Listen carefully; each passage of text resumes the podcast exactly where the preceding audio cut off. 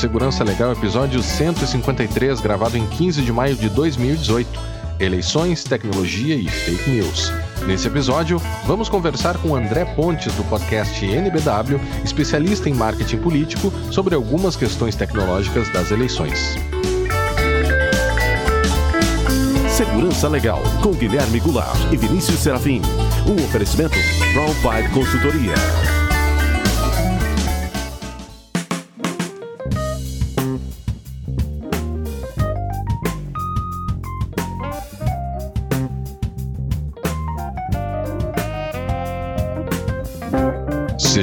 Muito bem-vindos. Estamos de volta com o Segurança Legal, o seu podcast de segurança da informação e direito da tecnologia. Eu sou Guilherme Goulart e aqui comigo está Vinícius Serafim. Tudo bem, Vinícius? Como vai? Olá, Guilherme, tudo bem? Olá aos nossos ouvintes. Tudo ótimo, sempre lembrando que para nós é fundamental a participação de todos por meio de perguntas, críticas e sugestões de temas. Para isso, vocês já sabem, basta acessar www.segurançalegal.com que você vai encontrar todos os links para as nossas redes sociais, é, canal no YouTube, Instagram que a gente não usa mais. Por sinal, nota mental, temos que apagar aquela conta do Instagram que, que a gente nunca usou aquilo, né? Então, todos os links estão lá no site. Uh, você quer ajudar o podcast Segurança Legal a continuar existindo? Você pode agora com a campanha de financiamento coletivo, que está no ar, está em pleno funcionamento. Então, uh, considere seu apoio acessando apoia.se barra segurança legal e lá você vai verificar quais são as modalidades de apoio e também quais são as recompensas. Uh, Vinícius, nesse, nesse episódio a gente escolheu um tema um pouco desviante do que a gente está acostumado a tratar aqui, é, né? Na verdade, sim e não, né? Porque eu vejo ele como uma sequência, digamos assim, daqueles episódios sobre a Cambridge Analytica, sobre o uso de dados pelos data brokers, etc. Ou seja, a gente vai estar discutindo uma das consequências, né, ou seja, do, dos, dos usos desses mecanismos uh, ou dessas uh, soluções como as oferecidas, como a Cambridge Analytica, Uh, só que na esfera política, já que nós estamos em ano de eleição, né, não vamos discutir uhum. só a questão da urna eletrônica. Então uhum. é, é, interessante para a gente ver um desdobramento político, digamos assim, daquelas questões de TI que nós estamos trabalhando lá desde os episódios anteriores, lá com a Cambridge Analytica, a questão do próprio Facebook, dos data brokers, aquela coisa toda de profiling, é, é, targeting, retargeting e por aí vai. É, e a gente vai ver isso aplicado na vida real, aplicado no, na, na, na, vida real mesmo, por meio da, de uma entrevista que a gente gravou aqui com o André Pontes, do, do NBW, né? Do, uhum. do podcast, N, N, N, do podcast NBW, NBW, né? Isso. E, e, foi uma entrevista muito bacana. A gente acabou de gravar aqui, estamos gravando agora a abertura, né? Mas a gente acabou de gravar com ele. Foi uma verdadeira aula. E é, tenho certeza que vocês vão adorar. Ele fez uma análise muito acurada aí da, da conjuntura política, da questão de uso de dados. Então, a gente aprendeu muito com o André e esperamos que vocês, nossos ouvintes aí, também gostem e aprendam com ele. Vamos então fazer a transição aqui. Seria legal botar a musiquinha do House of Cards, né? Será que a gente consegue? acho que sim, acho que sim. Vamos lá. Pelo menos um pedacinho, né? Só para só dar aquele clima uh, da questão política. E já vamos agora ouvir o nosso convidado de hoje, o André Pontes, do podcast NBW.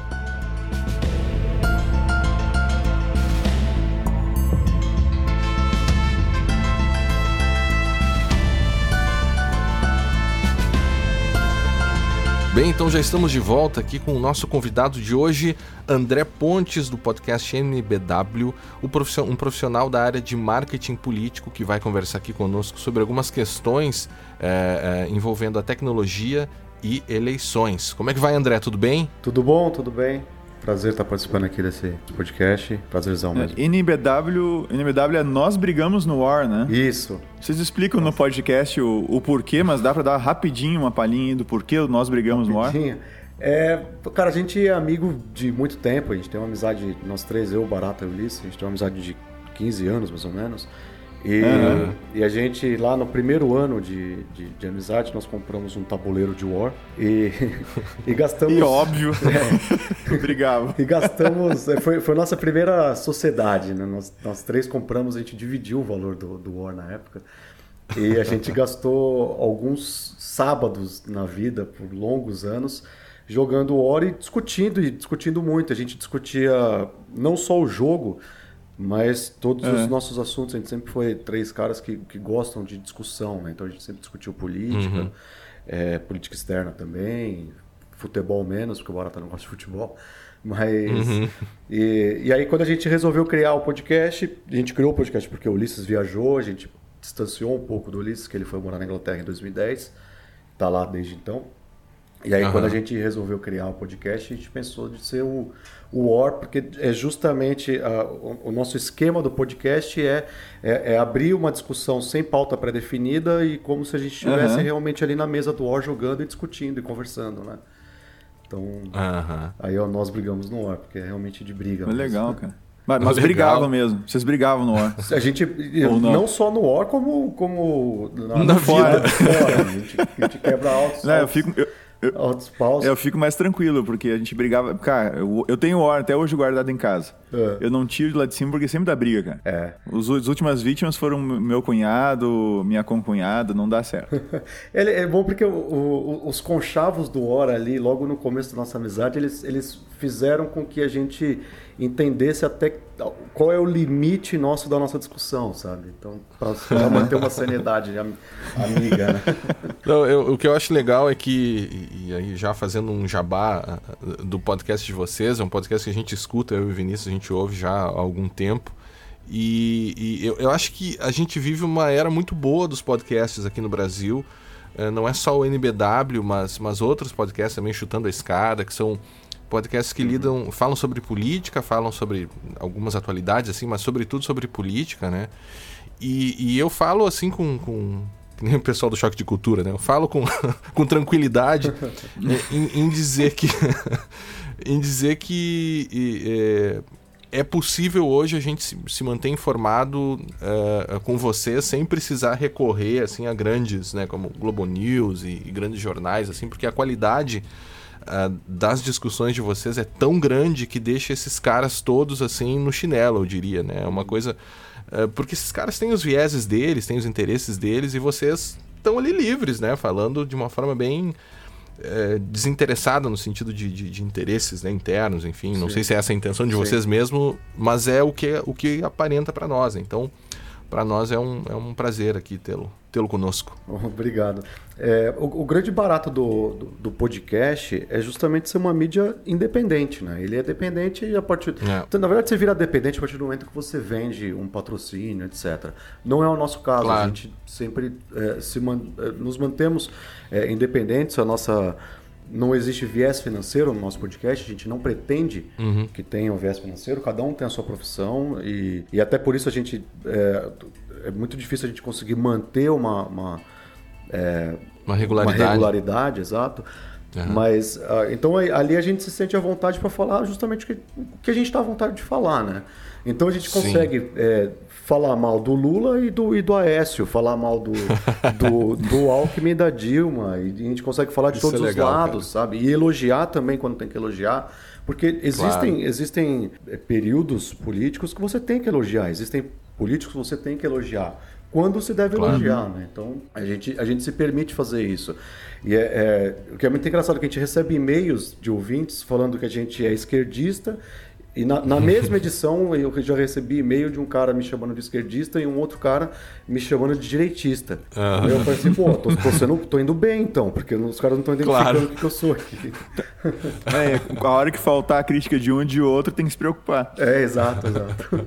Não, mas, é, mas é interessante, é uma visão bem, bem centrada, né? A gente, é, eu acho que falta muito no, no, no cenário político atual, assim, essa, essas visões no sentido de, centrado no sentido não de, de centro político apenas, mas numa questão de, de descompromissado, né? E vocês acho que conseguem fazer isso de uma forma bem, bem legal.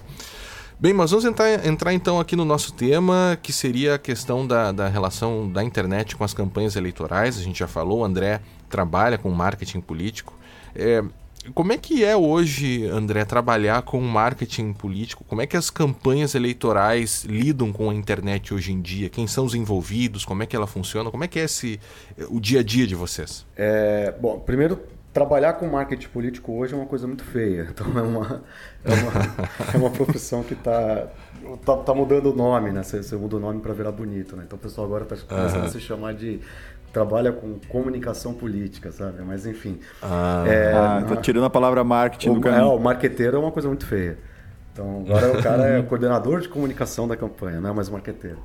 Mas enfim, na, é, existem é, até 2008, mais ou menos, é, a entrada da internet, na, de fato, é, profissionalização da internet em campanha no Brasil acontece em 2010. Uhum. Mas até 2008 você tinha equipes, é, equipes são sempre muito grandes em campanha, que custam fortunas, profissionais de alto gabarito, que deixam agências para trabalhar é, quatro, cinco meses numa campanha e, e, e, correndo o risco de ficar um ano fora do mercado, mas esse dinheiro uhum. que ele ganhou nesses quatro meses ele, ele compensa o, ano, né? É, isso daí, uhum. primeiro, já está mudando, já, já diminuiu bastante preços, tudo. Mas são equipes que são muito grandes e isso até 2008 você, você trabalhava só com offline, que era televisão, rádio e, e, e rua, né? Então, criação de cartazes uhum. e santinhos, etc. É, agora, a, a, partir de 2010, começa-se a, a, a, se dar importância para a internet, muito seguido a onda do Obama, que começa em 2008. Isso aqui uhum. falando do Brasil. Né? É, uhum. então, agora existem equipes gigantes que trabalham na, na, na, área, da, na área digital. Então você pega, eu fiz uma campanha uma vez em 2000, exatamente 2012, eu fiz uma campanha no Recife para um, um, uhum. a prefeitura do Recife, né? E, e na época eu, eu contratei um cara que, que tinha. Que, era um, um, conhecido meu e chamei ele. Ele estava trabalhando, na, ele estava fazendo a pré-campanha do Haddad para a Prefeitura de São Paulo. E eu chamei uhum. ele para ir lá para Uma fazer... campanha grande, então. Né? Isso, a campanha grande. E ele era, e ele era só do digital da campanha do, do, do Haddad aqui, 2012. Ah, sim. E eu chamei ele para fazer o offline. Ele era um cara que ele era. Ele era finalizador de, de de vídeos, né? E uhum. eu chamei ele para ir para lá e ele topou pelo desafio, tudo, saiu daqui do, do, do Haddad e foi para lá.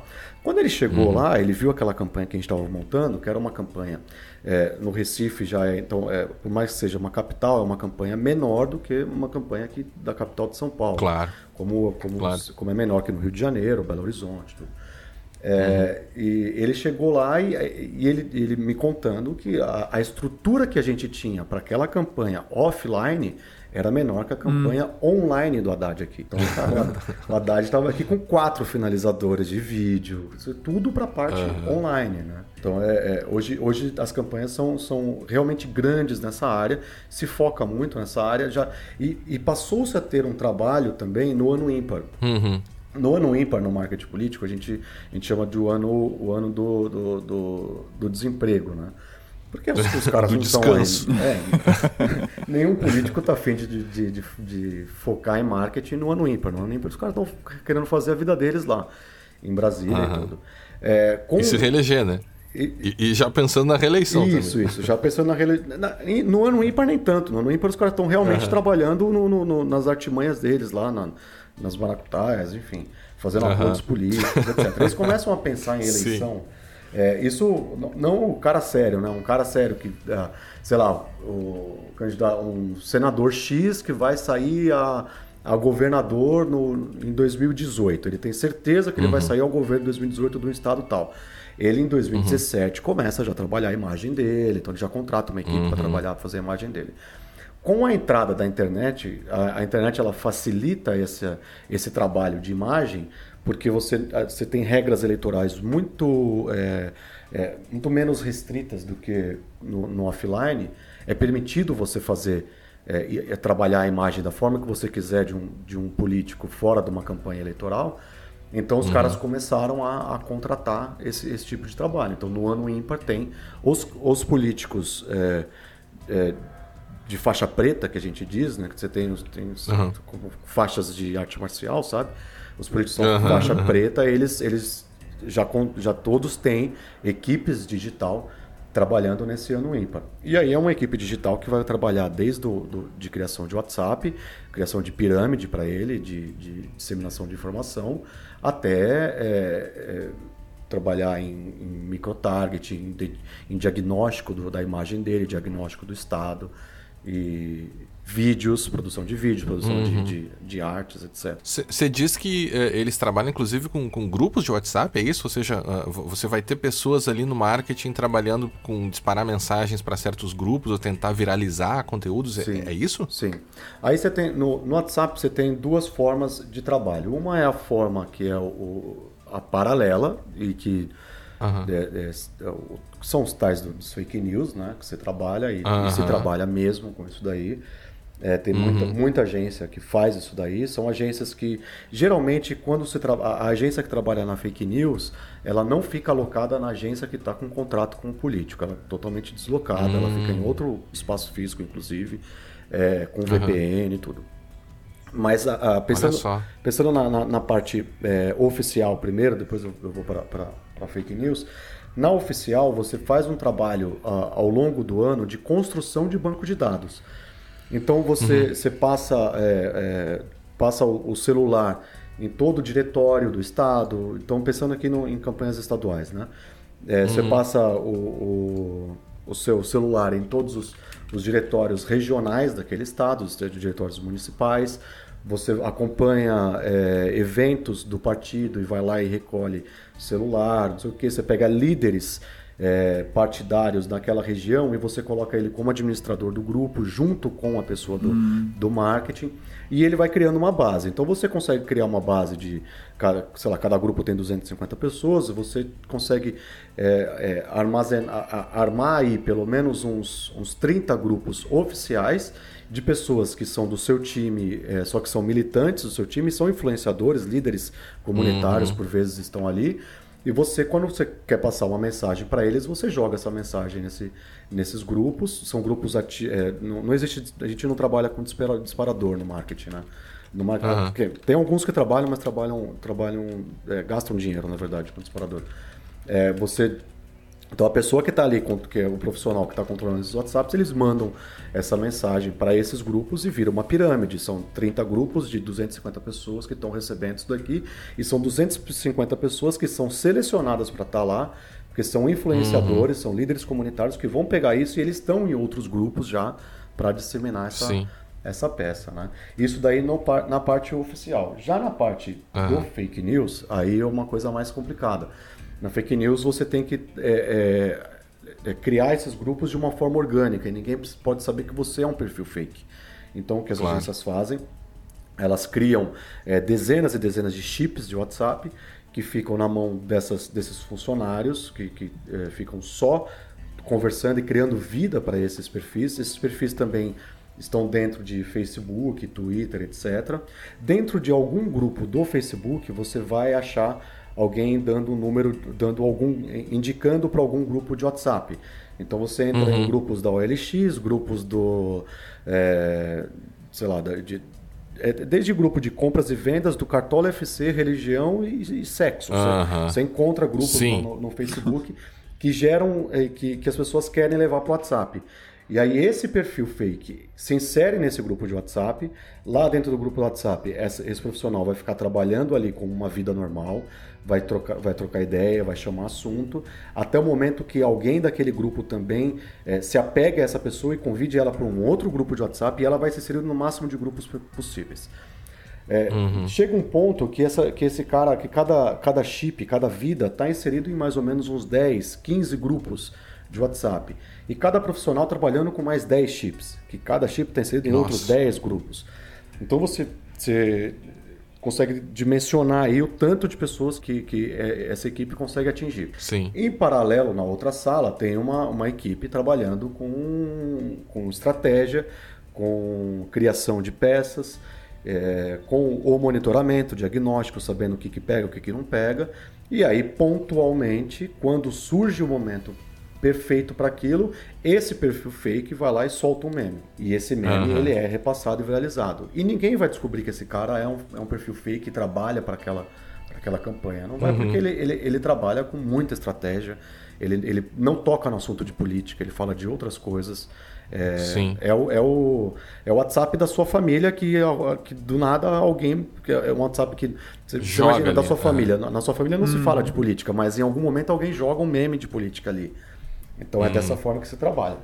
E aí esse meme chega e, e corre. Então, se a gente está falando de uma base de 2 milhões e meia de pessoas, às vezes, que, que algumas agências têm, nessa pirâmide, que em 3 horas, 2 milhões e meia de pessoas vão acessar esse, é, esse, essa peça que, que, foi criada, esse conteúdo foi criado. E dessas 2 milhões e meia de pessoas que, que, receberam, se ele foi bom e foi estratégico e, e, e, o tiro deu certo, geralmente acontece isso, isso é, é, é replicado por mais por 20% daquela base, que daqueles 20% mais 10 replicam, e aí chega na tua casa. Você vai receber no seu uhum. celular. Então eu costumo sempre falar que quando você recebe um, um áudio é, em referente à política, ou então um vídeo referente à política, um meme referente à política, é, 95% desse, desses conteúdos não foram criados por um, por um jovem que está na casa dele brincando de, de, de fazer meme. 5% sim, uhum. mas 95% não. Eles foram criados sim por uma equipe de marketing político que trabalha a serviço de um candidato X. E isso, uhum. todos os tipos de candidato, desde deputado federal a candidato a presidente. Todos eles estão trabalhando sabe, com isso. Sabe que agora com essas novas alterações de 2017 na, na, na lei que regula a, a questão da, da, propaganda política, a 9504, eles colocaram lá um crime no artigo 57H, que é o crime de contratar grupos de pessoas com a finalidade específica de emitir mensagens ou comentários na internet para ofender a honra ou denegrir a imagem de candidato, partido ou coligação. Uhum. Mas não, não, sei se te parece assim, você pode também ter efeitos deletérios aí com, com, com esse tipo de estratégia sem necessariamente ofender ou denegrir a imagem do candidato. Você pode pois ir num, é. num, nível mais subliminar é, da coisa. Mesmo... Eu acho que é assim que funciona, né? É, mesmo para mim que sou de TI aqui, Guilherme, uhum. área de direito, me soou chovendo molhado, porque é, é, crime denegrir uma pessoa de qualquer maneira, independente é, se você ter juntado é pessoas para fazer isso. Uhum. Eu acho que eles erraram um pouco a, a direção da coisa. Né? Acho que eles, eles, deveriam ter focado no, no gerar notícias falsas ou alguma coisa desse tipo, não necessariamente denegrir é. uma pessoa, né? É que a regulação da fake news é bem complicada, não só aqui, mas no mundo inteiro, né? Mas o, eu acho que o elemento que o André coloca é, é como isso se organiza e como não necessariamente o cara precisa mentir, né? Ele pode não, ir é. ali no. no, no é. Ele, ele distorce a informação, é, você pega. É, você tem, tem grupos que, que, que, são famosos por fazer isso, do, de todos os lados. Claro. Eu não vou citar nomes aqui, mas você, você tem grupos aí na, na, na, internet que são famosos por isso. E que o uhum. cara dá uma entrevista e ele faz um, uma edição nessa entrevista, que na edição você, você consegue criar uma, uma, uma história daquela edição. Uhum. Mas o, o, o, problema aqui é que você não não é nem a, a, parte do denegrir, ah, putz, denegrir é crime, beleza, tem, tem que pegar mesmo, porque denegrir é a imagem do outro.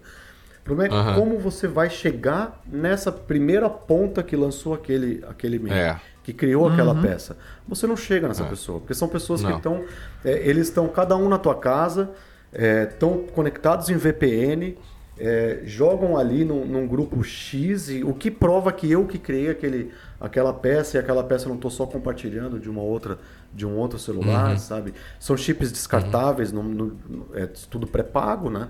Então no, no, no, limite, se você tem conhecimento de deu, deu ruim essa, essa nota e os caras estão indo atrás de alguém, você joga fora na privada os chips e pronto, acabou. Uhum, uhum. É, porque ao contrário do, do, Facebook, você consegue logar IP e tudo, e ainda assim você poderia usar VPN para fazer isso. Com a questão do WhatsApp é mais difícil, porque você não consegue monitorar o conteúdo, né? É. É, é, é como tudo é criptografado, você vai ter que pegar fisicamente algum telefone que recebeu aquilo, mas para fechar essa cadeia, você tem razão. É, é praticamente impossível, né? Não tem, porque é, mas, é, é, é, é criptografado ponta a ponta é, a única possibilidade de você chegar nesse é, chegar nessas pessoas seria é, tirar essa barreira da criptografia, autorizar a leitura do e-mail do, do WhatsApp do outro. Uhum. Quem, quem, quer isso? O próprio Facebook já falou que não libera isso. O WhatsApp caiu é. algumas vezes no país porque não foi liberado. Então, uhum. para essa eleição, pelo menos, não vai ser. E esse não é o grande problema, que a gente está falando de fake news no Brasil, é, com o WhatsApp está começando a se mexer ali, o WhatsApp fechou agora com a Lupa e acho que com a Pública, acho que a Lupa e a Pública, que são é, é, é sites de, de fact-checking, então eles vão é, trabalhar em, em, em fact-checking de, de notícias viralizadas dentro do Facebook, Só que o Facebook hum. não é o, o, grande problema no Brasil. O Brasil realmente usa o WhatsApp. Nós temos 120 uhum. milhões de WhatsApps ativos no Brasil, numa base eleitoral de 150 milhões de eleitores. Caramba. É, eu, eu acho que são 150 milhões, é, ou 130 ou 150, me fugiu agora o, o número exato de eleitores. Mas o, o, número de WhatsApps no Brasil é muito próximo do número de eleitores. Uhum, então, é, uhum. É, é, que é diferente dos Estados Unidos. Quando a gente fala da, da, da, da campanha do Trump, que fala da fake news, da, da Rússia entrou e não sei o quê, lá no Facebook, tal, tal. Nos Estados Unidos não se usa o WhatsApp. Aqui se usa. Uhum. Então é aqui, aqui que é muito o forte, nosso né? problema é o WhatsApp. Aqui é muito forte. Eu, eu sou professor também e, e, e sabe que quando você está dando aula, o, o pessoal fica mexendo no celular, né? Ah, é. é uma coisa assim muito curiosa, né? E quando você olha, passa pela, pelas mesas assim, o pessoal tá todo no WhatsApp, cara, conversando entre si, enfim. E, e, é um fenômeno muito, muito interessante nesse sentido, né? Porque é uma rede que, que fica refratária a, a, a algumas interferências ou alguns tipos de controle, né? É. Vinícius, quer, quer mandar uma pergunta? É, né? É, não, só te dizer, nas minhas aulas o pessoal não usa o WhatsApp. Ah, para, é, claro que usa. Se não, não, não é só, é, na primeira aula eu pego um celular e um martelo. Pronto, acabou. É. Mas, eles, mas a, acabou a aula, eles, eles pegam o celular e o primeiro aplicativo que você abre é o WhatsApp. É o WhatsApp, é, é verdade. E, o, sim, sim. e, e, e os, os, seus pais também, os seus filhos também. É. Uh, essa questão, uma coisa que sempre me chamou a atenção, até nas nossas últimas discussões aqui no, no, no Segurança Legal, a respeito da, da questão do Facebook, da Cambridge Analytica, aquela, aquela, né, de, de pegar os, fazer o profiling das pessoas, fazer o, o, o marketing direcionado especificamente para uma pessoa e aquela coisa toda. Eu e o Guilherme a gente entrou nas discussões, inclusive fora do episódio, fora do Segurança Legal, é, sobre qual é o limite ético de, de tu. Uh, do ferramental que tu pode usar, das estratégias que tu pode usar para convencer ou, ou, ou, tu fazer com que alguém, uh, ou influenciar alguém com relação à decisão Claro, a gente está falando aqui de política, mas pode ser em qualquer outra, para qualquer outra área, um produto que tu queira vender, um serviço ou coisa parecida, ou uma posição referente a uma discussão como, por exemplo, cadastro positivo e coisas desse gênero. Assim, qual, quais são os limites éticos do uso dessas informações, cara? Assim, que tu percebes é, uh, para assim, uma Cambridge Analytica aqui no Brasil para o Stiling, que vocês comentaram no NBW. Uh, quais seriam esses limites que tu enxerga? Isso, isso, é fácil de definir? Não é fácil? É uma área, existe uma área cinzenta? Como é, é que é fácil. é isso? Não, é fácil. É, é, eu defino ela da seguinte forma: ética e política não se combinam na mesma frase. Então, não existe. Não existe ética. Ninguém está pensando em ética aqui. É, a gente pode pensar o seguinte: uh, até quatro. Bom, até na última eleição continua, continua sendo a mesma coisa, mas antes da, da, do mundo do, do, do, Big Data, do microtargeting, a gente sempre se trabalhou em campanha política com pesquisas de qualitativas e quantitativas. Uma pesquisa uhum. qualitativa, a qualitativa é aquela pesquisa que você senta numa sala de vidro, então você, você monta grupos ali, um pesquisador, um mediador vai conversando com a lá, com, com, vai, vai levando aquela, aquela turma e, e, as, e, e coordenadores estão atrás da, das, da, do espelho analisando, né? Depois você tem um relatório. É tipo, é tipo esse é grupo focal, né? Se isso, chama também. Isso, isso, grupo é. focal também, exato. E aí na, na nessa pesquisa, no, numa junção de pesquisas qualitativa e quantitativa de uma, de, de uma campanha interna, você consegue é, identificar pontos é, que o, o, candidato fala para aquela, aquela, aquela cidade ou para aquele estado exatamente o que os caras querem ouvir. Ele não está falando uhum. o que ele vai, o, o, o, que ele realmente pensa, o que ele, o candidato é uma marionete, né? Então ele não fala uhum. exatamente o que ele pensa, o que ele vai fazer, a, todas as promessas. É, quando um candidato chega e fala, ah, eu vou fazer 16 UPAs e vou fazer mais, não sei, mais 20 creches, é, ele não tirou da cabeça dele esses números. Ah, eu dei um clique, uhum. eu, eu, preciso. Ele acordou um dia e falou: Eu vou fazer 20 UPAs. Não, isso aí veio de uma pesquisa. Então, ele faz uma pesquisa interna, é, são, são várias pesquisas. Um dos maiores gastos de dinheiro numa campanha é em pesquisa. E você consegue identificar o discurso exato para atingir aquele, aquele público e esse público votar em você. A internet, só barateou essa história. Porque com a uhum. internet eu consigo também identificar exatamente o que aquela pessoa quer ouvir e direcionar o meu discurso para aquela pessoa. Uhum. É ético? Não sei, acho que não é ético. É, eu, tô, uhum. eu tô roubando informações do cara. Querendo ou não, eu estou invadindo informações dele. Mas, se você voltar nessa qualitativa, existe na lei eleitoral a, um grupo focal. Quem está nesse grupo não pode saber que está trabalhando, que está fazendo uma pesquisa para a campanha eleitoral. Isso é, uhum. isso é regra eleitoral.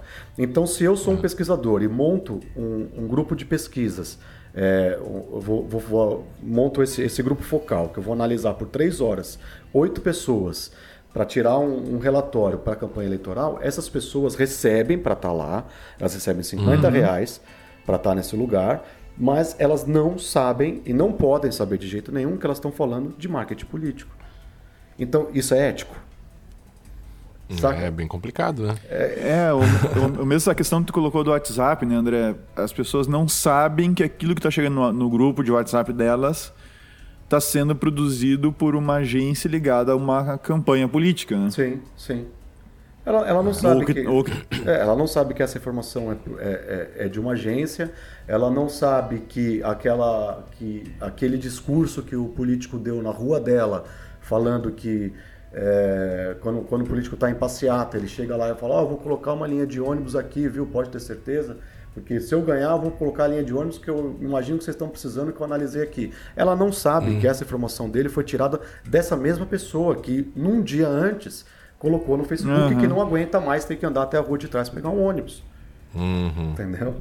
É, é, essas ferramentas, é, é vocês falaram lá no NBW 127 no Stiling, que seria um software muito utilizado aqui no, no Brasil. Poderia falar para nós como é que, o que, que ele consiste, como é que ele é usado, o que, que ele faz? Sim. É, tem, tem alguns, alguns softwares é, de.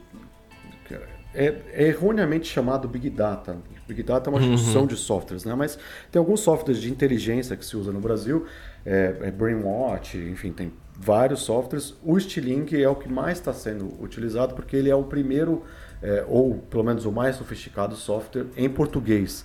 Então, uhum. os analistas conseguem ter mais facilidade de trabalhar com ele. É, ele é um software que ele te entrega é, nuvens de tags é, por região do que, do que você está falando. Você cria regras em cima desse, desse, uhum. desse software. Então, vamos supor que o, o meu cliente seja o, o Guilherme. Então, o Guilherme uhum. vai sair candidato a prefeito de Porto Alegre.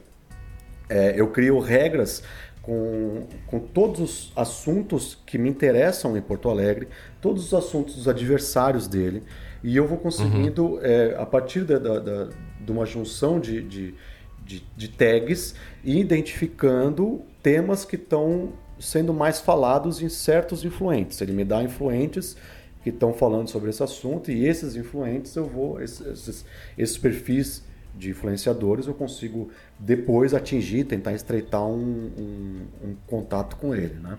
Eu consigo hum. identificar crises, então é, você vê é, nuvens começando a aumentar ali na, em certa região, é, região que eu não estou dizendo aqui região é, física de mapa, mas uhum. região uhum. de é, espectro eleitoral, então região esquerda, uhum. direita, eu consigo ver uhum. algumas nuvens começam a aumentar e, e, identifico qual é o assunto que eles estão falando e aí eu já crio um antídoto para aquele assunto.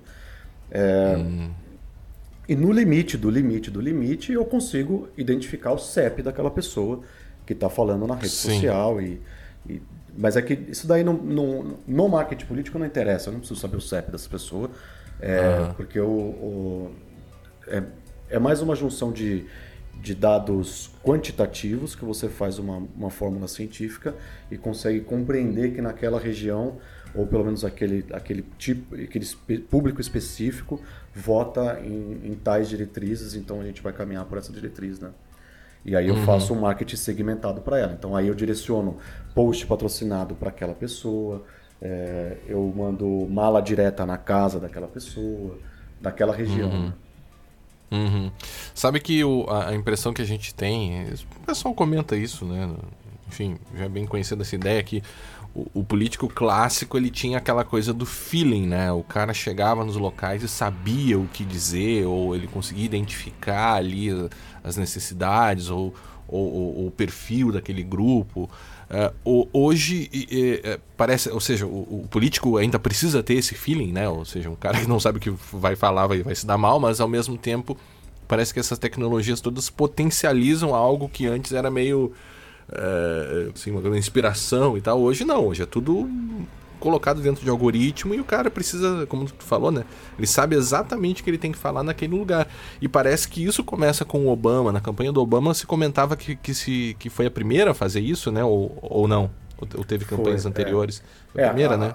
A campanha do, do, Obama, ele, ele teve, ele foi, é, pelo menos historicamente, o que, o que, se fala, é a primeira campanha que realmente usou o microtargeting. E ele usou isso para fazer arrecadação é, de recursos, ah, porque lá nos Estados Unidos você tem muito esse é, arrecadação para bancar a campanha, né?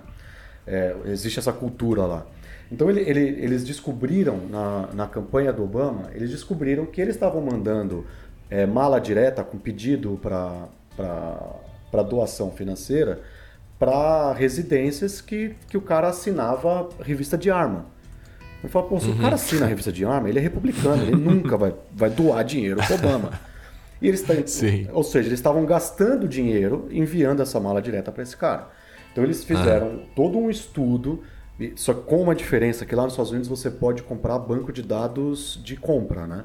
Então lá eu, pois é. consigo, é. lá eu tenho essa, é, existe essa liberação para você comprar é, banco de dados da Visa, Mastercard, etc, e embutir uhum. no, no, seu, no seu Big Data. E aí você tem um, a vida da pessoa exposta para você. Então, uhum. a partir do momento que eu, que eu, eu, eu joguei, então, cara, eles jogaram isso no, no, no, software deles e riscaram, criaram já uma regra falando assim: elimine todo mundo que assina a revista de arma. Bom, eliminou, pum. Uhum. Aí ele começa, aí ele chegou num ponto que ele identificou todas as casas, aí é CEP mesmo, identificou a casa uhum. de pessoas que seriam, que, que, teriam possibilidades reais de doar um dinheiro para ele. Uhum. Aí, a partir desse, desse, desse momento, ele separou essas casas e aí ele fez um estudo em cima dessa casa sobre discurso. Então, nessa casa aqui eu tenho uma família que tem uma criança pequena. Então, eu vou falar de creche com essa criança, é, com essa família. Aí, essa família aqui tem, sei lá, tem o, o, o filho está chegando na, na fase adulta, vai entrar na faculdade. Então, eu vou falar de sistema educacional. E, e aí uhum. ele, ele pegou e aí ele mandou uma mala direta para cada uma dessas, dessas famílias especializada. Espe, é, especializada, uhum. específica. E aí ele teve uma devolução de dinheiro absurda. Porque você imagina você. É, você já tem uma cultura de doar dinheiro para a campanha. Você abre a porta, tem uma mala direta de um cara falando com você, do candidato falando assim: olha, eu sei que você tem um, um é, você pensa no futuro da sua família e eu sei do problema de creches na, na, aqui no, no, nosso, na nossa região e eu vou investir em creche. Para isso eu preciso que você me ajude a se eleger. O cara, na hora o cara doa o dinheiro. Então ele teve uma arrecadação gigantesca, acho que bateu o recorde de, de, de arrecadação e, e, ganhou a eleição. É, uhum.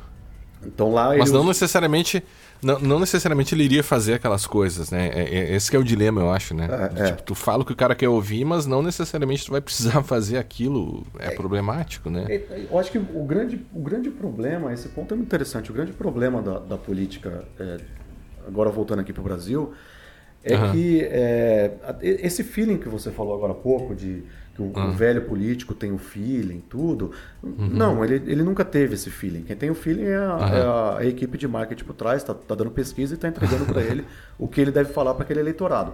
O velho político sim. tem sim, não só o velho como o novo, ele tem o, o, o a malemolência de, de conversar com qualquer um e ele consegue conversar com qualquer um e trocar assuntos e, e e, e, se passar como verdadeiro. Ele é um ator que consegue passar a verdade ali para isso daí. Agora, o que mais me incomoda em toda a história é que o cara tem. Então, desde da, da, do início da, da nova democracia, então desde 88, 89, que a gente tem campanhas caríssimas e que se investe muito em pesquisa e que os caras têm acesso à pesquisa e ele se elege fa falando o que vai fazer porque ele sabe exatamente o que precisa ser feito naquela região e quando uhum. ele é uhum. eleito, ele abandona tudo isso, cai no esquecimento. E ele não faz uhum. absolutamente nada. porque não tem interesse uhum. dele fazer isso. Ele sabe, ele já, ele na campanha para ser eleito, ele fez o diagnóstico do problema daquela região. Mas ele quando, ele, quando é eleito, ele não atua por aquela religião. Ele atua por uhum. causa própria só. É, é, é, é, o, é o problema que a gente tem aqui de, de, de, uma baixa escolaridade, de uma forma geral, né? A gente, as pessoas não, não compreendem, não, não entendem os discursos, na verdade, né? E o brasileiro se esquece muito rápido de, de algumas coisas, né? É, quer falar alguma é, coisa, Vinícius? É, me parece, me parece pelo que o André está falando aí mais do mesmo, né, André? Sim. A gente só está aprofundando a coisa. É. ou seja, se tem cada vez mais informação sobre o eleitor, tu consegue atingir, tu vai fazer, fazer o micro-targeting que tu comentou antes. Até gostaria que tu, tu explicasse um pouquinho esse termo rapidamente para quem nos ouve. Uhum. Né? E tu atinge Assim, tu não faz mais, tu não tem que acertar mais um discurso generalista assim para abarcar uma, uma, fatia da população muito grande. Claro, tu vai ter esse discurso mais geral que vai uhum. vir a nível nacional, no caso das eleições para presidente, por exemplo, mas tu vais também fazer uma um micro discurso, é. micro não no, sentido de pequeno, mas um, um discurso focado, focado né? no, num bairro muitas vezes, é, né? Num bairro fala, ou numa.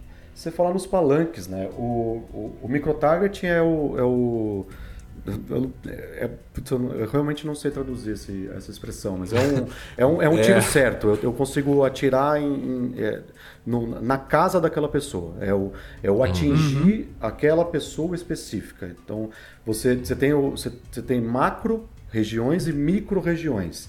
Então, no uhum. micro, eu estou falando de. Então, numa campanha prefeitura, quando eu falo micro target, eu estou falando de um bairro. Às vezes até uhum. menos que um bairro, estou falando de um condomínio dentro daquele bairro. Isso é um micro target. Uhum. É, o uhum. macro target a gente está falando da cidade inteira. Agora, o, o discurso, ele, ele numa, indo para uma campanha presidencial, esse cara, o candidato ele vai fazer um discurso é, genera, é, geral. Então ele, ele, ele vai ele, na televisão ele vai precisar atingir o máximo possível, e aí então em pesquisas ele vai entender quais são os problemas do país, é aquela pirâmide de Maslow, ele consegue entender quais são os, os reais problemas do país e ele vai atacar esses problemas do país, que é o que está uhum. sendo mais comentado no país. Só que ele, ele, ele, o candidato não fica só na televisão, ele tem a rua, que é fundamental numa campanha também. Então nessa rua, que são os palanques que ele vai, ele vai chegar na cidade de Caruaru, lá em Pernambuco. E vai, ele é uma cidade que tem, sei lá, 100 mil habitantes. E quando ele chega nessa cidade, que é uma cidade que para ele não, não diz nada para esse candidato, ele nunca teve lá, ele não faz a menor ideia do que existe em Caruaru, mas ele mas são, tem 100 mil votos ali. Então ele precisa fazer um palanque lá. Quando ele chega nesse palanque, no momento que ele está no avião indo para lá ou no helicóptero indo para essa cidade, está chegando para ele o relatório antigamente um relatório só de pesquisa qualitativa, hoje o relatório uhum. também dos Big Datas, dos diagnósticos uhum. de monitoramento daquela região, uma, um monitoramento que aí a gente entra no micro daquela região. E, e aí ele chega na, no palanque e o, o, o, o que ele vai falar para esse público não necessariamente é o que ele está falando aliás, dificilmente vai ser o mesmo discurso que ele fez no Rio de Janeiro, que é diferente do discurso que ele fez em Minas Gerais, em Porto Alegre e Manaus, enfim. São discursos completamente uhum. diferentes, discursos direcionados para aquele público. Que é para uhum. você se estreitar, estreitar a sua relação com aquela pessoa. Sabe, André, que o, a gente tem é, é, essa. Esse ano o Brasil vai enfrentar uma situação bem diferente, assim, né? Na questão da, da, da eleição presidencial, com toda a questão da crise e, o Temer na jogada, e pessoas que iam entrar, mas não vão mais entrar candidatos que têm uma força muito grande na internet. A gente viu eh, vocês comentando isso. Ah, tem um candidato aí que está tá liderando as pesquisas que tem uma força muito grande na internet, mas que fora dela talvez não. A pergunta que eu queria fazer é o seguinte: é, o que, que a internet não pode fazer para os candidatos? Porque a gente às vezes acha que eh, você vai resolver todos os problemas com a tecnologia é, é isso mesmo ou não? Ou, ou, tem limites aí nessa questão de influenciar, de, de influências que tu tem na internet, mas não tem fora dela? A, o papel da campanha tradicional, o papel das, das, grandes mídias, como é que você vê esse cenário uhum. todo aí? Deixa eu só é. fazer uma adendo à tua pergunta, Guilherme. Uh, no, a internet elege alguém sozinha? Não, não. É, Ainda, ainda não elegeu. Um dia, um dia possivelmente vai eleger. No uhum. Brasil ainda, no Brasil acho que vai demorar um pouco porque existe a dificuldade do acesso à internet, né? Claro. É, a gente tem que falar de Brasil inteiro. No, no Brasil inteiro, num, a, quando eu falei que, tem, que temos 120 milhões de números de WhatsApp, é, eu não sei qual é o número que está concentrado nisso, mas deve ser 80 milhões de pessoas têm um celular com WhatsApp, sabe? Uhum, é, o resto uhum. é tudo no, pessoas que têm dois, três celulares. Uhum. É, mas ah, o problema da internet é que você, você quando você está no mundo da internet, você está em bolhas. Então, na rede social, você gira em bolhas, você está dentro de algoritmos. Então, você vai. Isso, é, isso desde o do, do, do usuário é, mais inteligente ao usuário médio. Ele, você uhum. pode fazer de um tudo para tentar sair, mas você sempre vai correr em círculos dentro dessa bolha. Então, uhum. é, as pessoas, quando você tem, sei lá, um Twitter na teoria, é, na, na, na teoria não, na, na, maioria das vezes, na média, esse seu Twitter é uma bolha porque você escolheu quem você está seguindo ali. Claro. Então você, você recebe só notícias desse lado aqui. Quando você está no Facebook, você tem uma bolha de, de, de amigos que são que estão no seu, no seu entorno e também você entra ali no algoritmo do que você mais curtiu, etc., que o, o Facebook vai jogando, então você fica naquela bolha. Então, o grande desafio dos candidatos é conseguir sair dessa bolha. Então, se eu tenho um uhum. candidato que é do lado direito, como é que eu vou conversar, eu, é, eu coordenador do, do, dessa campanha desse cara, como que eu vou conversar com eleitores que são centro-esquerda, ou que são uhum. esquerda, ou centro ou direita mais para mais o extremismo? Como que eu vou puxar papo com essas pessoas? Como é que eu vou entrar nesse, nesse, nessa bolha delas? E, e, isso é o grande desafio do marketing. E aí você, uhum. você tenta entrar nelas, para você entrar, você precisa desses, desses softwares de, de diagnósticos para você identificar os influenciadores e tentar ir lá se comunicar com esses influenciadores do, do outro lado, para eles puxarem essa pauta para aquele lado lá e você sai do, da bolha. Quando um, um político está dentro é, da, da, da, internet, a página oficial do, do, político, então o Facebook oficial, o perfil oficial, né? uhum. o Facebook, uhum. Instagram, etc., ele ele está falando, ele conversa ali o que a gente chama de pregar para convertido. Ele está é bem assim. porque o, o, o, cara que segue um, isso também o usuário comum, né? É, ele que segue um político, ele na grande maioria já vota naquele cara. É, você uhum. não, o, o, usuário comum não vota, não, não, não resolve é, seguir. É, ele, ele, eu, então eu voto no Vinícius, mas eu vou seguir uhum. o, o, Guilherme para ver o que ele está falando. Não me interessa o que o Guilherme está falando. Uhum. Isso pro usuário. O cara odeia. Tu odeia é, o outro. Exato. E ainda odeia o cara. Então por que, que eu vou, vou seguir para ficar falando com ele? Só para então, se irritar, né? Então essa, essa, essa, esses perfis oficiais, eles estão falando com eles mesmos. Eles estão trabalhando ali só é, é, em, em, pregar realmente para convertido. O trabalho, uhum. então, nesse caso, seria você fazer um, um, uma estratégia bem feita para que você consiga fazer com que essas pessoas que te seguem nas redes sociais tirem essa informação que você entrega para elas e levem para a vida fora da internet. Aí uhum. é um uhum. trabalho bem feito. É, porque é, então, se eu tenho, eu tenho 10 mil seguidores, não, eu sou um uhum. candidato a prefeito, tenho 10 mil seguidores. Esses 10 mil seguidores meus, se eu, se, se eu tiver 2 mil é, retweets desses caras, esses retweets também estão girando na bolha deles. Uhum, então, é, todo uhum. mundo está na minha bolha. Então não, não sai, não, me, não me importa curtida, não me importa retweet, não me importa absolutamente nada disso na rede uhum. oficial. O que me importa é convencer essa pessoa a chegar no jantar em casa e falar que, olha, eu vi uma informação do candidato tal que é muito interessante. O cara falou que vai fazer isso, isso, isso, isso, isso. Aí o pai e a mãe disso, o pai e a mãe dessa, dessa mesa vão pegar e vão chegar no trabalho no dia seguinte, vão comentar e replicar, e aí você vai replicando no, no, no verbalmente, né? Mas é, uhum. é, é, você retirar da internet. Porque, de fato, a internet você está girando em bolhas, então por isso que ela não, ela não ganha eleição ainda. Uhum. Ah, e o papel da, só, da... Oi, diga, só, diga. Só, só um parênteses. Ela, ela não ganha eleição neste sentido. Agora, Hoje ela já consegue te dar subsídios fortíssimos para você ganhar uma eleição baseado em monitoramento. Então, com monitoramento claro. eu tiro informações que eu vou levar para a vida física, para a vida offline, né? E aí no discurso, na televisão, eu vou falar no, no, debate, etc. Eu vou falando coisas que eu fui identificando naquela rede. Mas, então, nesse ponto, ela pode virar uma eleição. Mas aí é, uma, é, uma, é, é, é muito teorizado também, né? Você, uhum.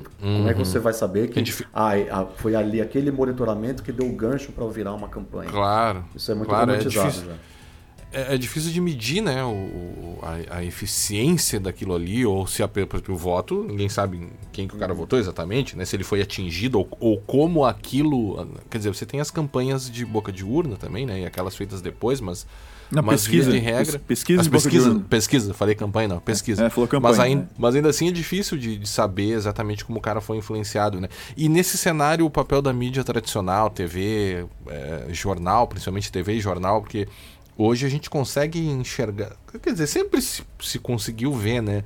Mais ou menos os vieses é, dos grupos é, de, de, de, grande mídia, né? É algo bem perceptível, assim, só não, só não vê quem não quer, né?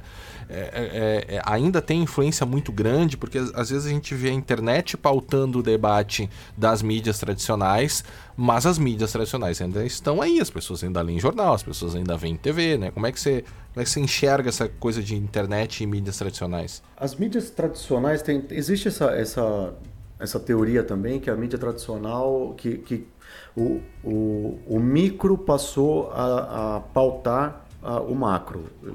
Quando eu falo micro, então, uma pessoa com um usuário comum da internet passou a pautar o, o grande, o, o, grande veículo, né?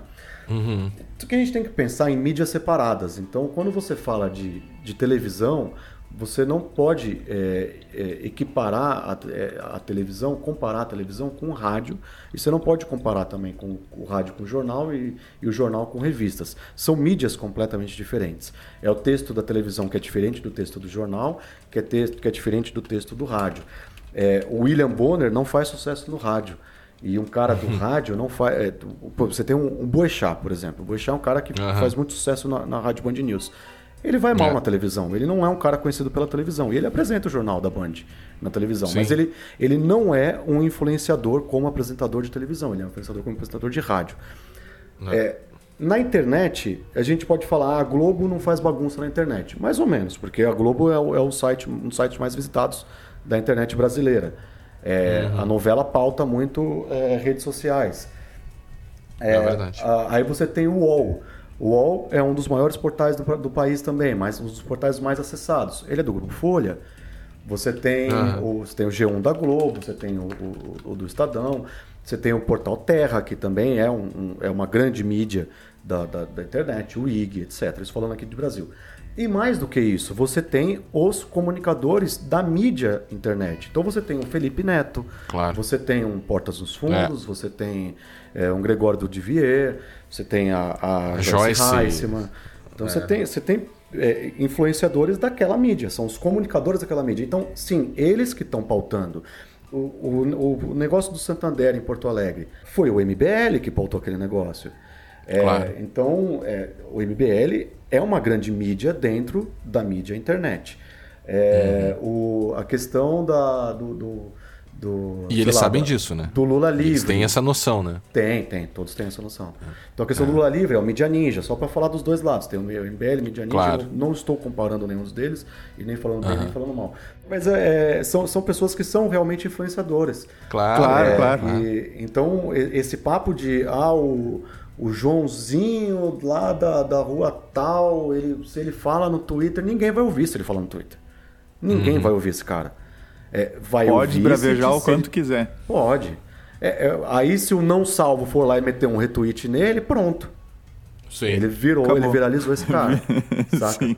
É, é, que nem eu reclamando no meu Twitter do, do, sobre a Vivo. Ninguém me deu bola. Agora, se, sei lá, o Felipe Neto é. me retuita falando mal da Vivo, aí sim a coisa vai, vai, ser diferente, é. né? Exato. É, aí ele ganha grana porque daí a Vivo vai lá pagar ele pra ele retirar o tweet e fazer um tweet pra falar bem da é. Vivo. Mas fica tranquilo, Guilherme. Eu sempre dou like nesses teus tweets de Pô, valeu, cara. Valeu, obrigado. Obrigado. Não fica cara. sozinho.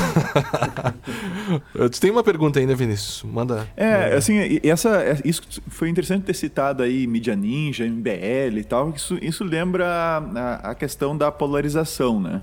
Uhum. Na internet parece, a impressão é, é que dá, e, e eu, eu, digo isso ao ver, inclusive, meu pai de 70 e poucos anos fazendo uso do, do Facebook uhum. também nessa direção. Uh, a impressão que dá é que a coisa tá mais, está mais polarizada. Assim, pessoas que eu, não, que eu nunca vi se manifestarem em termos políticos, de repente uh, assumem bandeiras, talvez pela facilidade de, de, de fazê-lo, na, nas redes sociais que eu nunca vi elas presencialmente numa conversa defenderem ou falar. Até me surpreende muitas vezes certos posicionamentos de pessoas à minha volta uh, com relação a essas bandeiras que elas levantam, seja elas quais forem uh, dentro das redes sociais. E eu te pergunto o seguinte: se por causa da, da internet, por causa das redes sociais, WhatsApp, Face, esse tipo de coisa, a gente tem uma polarização maior. Né? Ou é o que sempre teve, só com mais visibilidade? O que, que, que te parece, André? É, é mais, é, é mais o que sempre teve e agora com visibilidade. Então, é, hoje, com, se você tem 500 amigos no seu Facebook uhum. e 700 pessoas que te seguem no Twitter é, quando você escreve uma mensagem, você está com um megafone falando com 700 pessoas. É, uhum. Ou pelo menos, sei lá, o, o Facebook vai entregar para 5% dessa, dessa base de 500, você está com um megafone falando com 50 pessoas. Antes do Facebook, você falava na, na, na, sacada tomando uma cerveja com seus amigos. Que você tinha em volta 3, 4 pessoas quando você dava essa opinião. Hoje, 50 pessoas estão vendo essa, essa opinião que você está dando. Primeiro, tem esse ponto de, de aumento de escala. É, quando você fala, você é mais escutado. E também tem o momento do país. A gente está realmente, o país está passando por um momento é, que, que, que, gera é, essa discussão. É, um momento que, que vem é, de 2013 para cá, o país começa a alterar.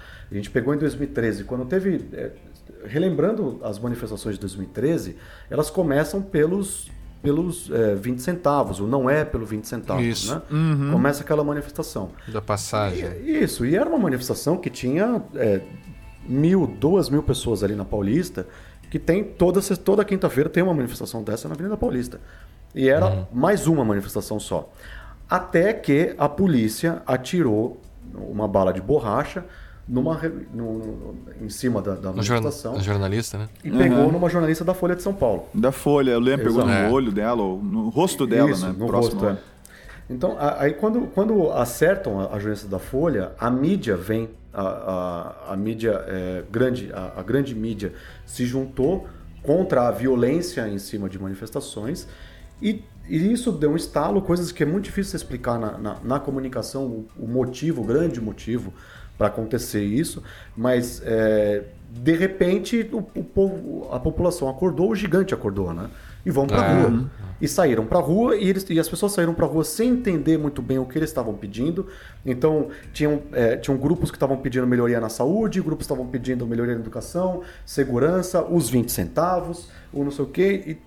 E era muito, é, é, é muito solto o que estava sendo falado, uhum. mas já era um movimento muito interessante, que era, era um país é, que a gente.